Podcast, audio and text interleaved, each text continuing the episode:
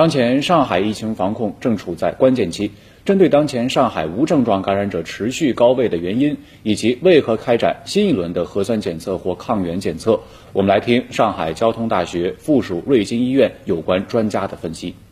据上海市卫健委数据显示，四月六号零时至二十四时，上海新增无症状感染者近两万。我觉得我们广大的市民，我们不用恐慌，也是比较符合我们传染病。主动发现的这样一个平台期、短期啊，这个例数啊明显增长的这样的一个现象。上海从六号开始又开展了新一轮的核酸检测或抗原检测。那么，这一轮筛查对目前的疫情工作有怎样的意义呢？上海啊，从四月一号全员的呃核酸筛查，筛查之后呢，我们是啊本着应检尽检。